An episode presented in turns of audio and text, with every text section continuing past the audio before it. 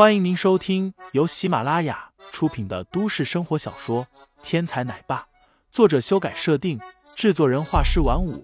感兴趣的听众老爷们，赏个三连，点亮我的关注，点亮你的夜空。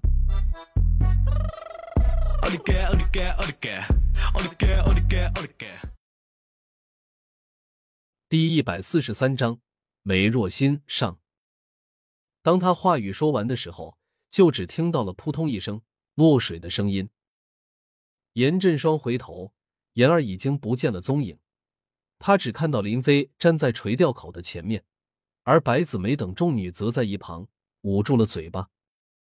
而透过透明的钢化玻璃，严振双只看到有黑色的海水中一个身影沉浮了一下，然后海水之中泛起了一抹更深的颜色。如果再仔细看，海水之中似乎有一个庞然大物的身影一晃而过。这海水之中竟然有凶猛的巨兽将妍儿吃掉了。你到底是谁？韩家不可能有你这么凶猛之人。严振双有些不敢相信的说道。林飞微微一笑，问道：“严振武是你什么人？”“那是我堂哥。”“你怎么认识他？”严振双嘴里说着。忽然，眼睛瞪得大大的，有些结巴的说道：“你，你是林飞？”直到这一刻，严振双才意识到，眼前这个林飞竟然是在恒安会所一脚踢飞西江月的存在，是那个凶人林飞。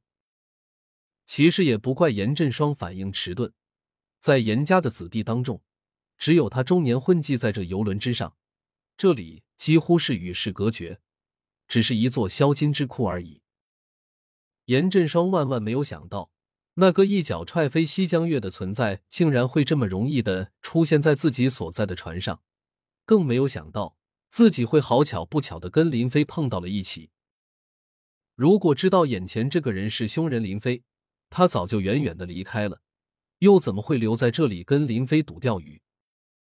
我说了，如何惩罚随你。这一刻，严振双明白反抗已经无用。以他的本事，在林飞面前没有丝毫抗衡的能力。对紫梅出手的人已经死了，我也不为难你，只要你晚上执行那个约定就行，否则你会死的比妍儿惨一百倍。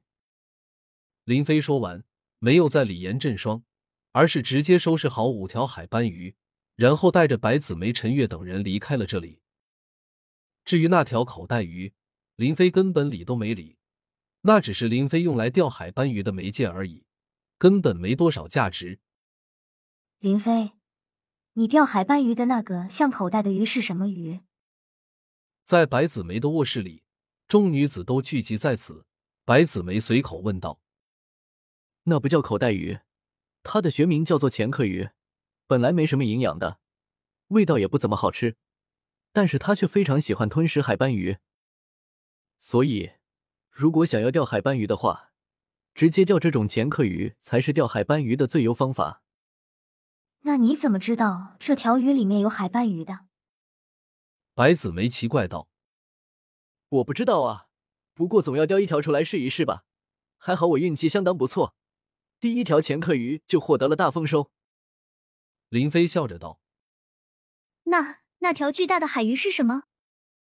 有美女在一旁心有余悸的说道：“这些人在韩氏集团上班，自然知道韩家的底细，尤其做销售的也算是见多识广之辈了，所以他们对于严二的死并没有感觉害怕，反而对那条巨大的海鱼心有余悸。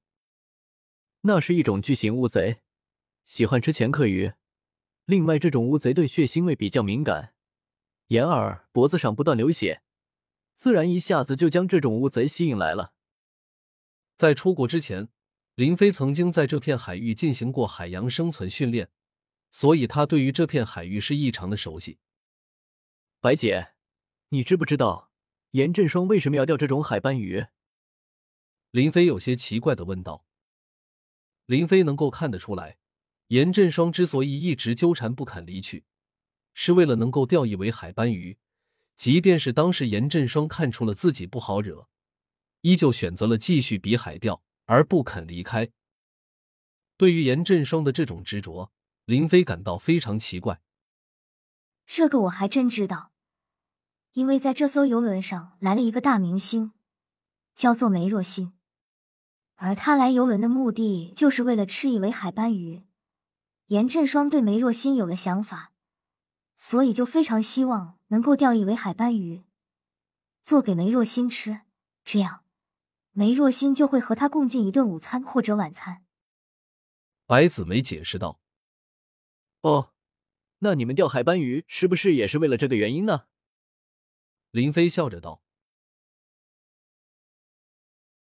听众老爷们，本集已播讲完毕，欢迎订阅专辑，投喂月票支持我，我们下集再见。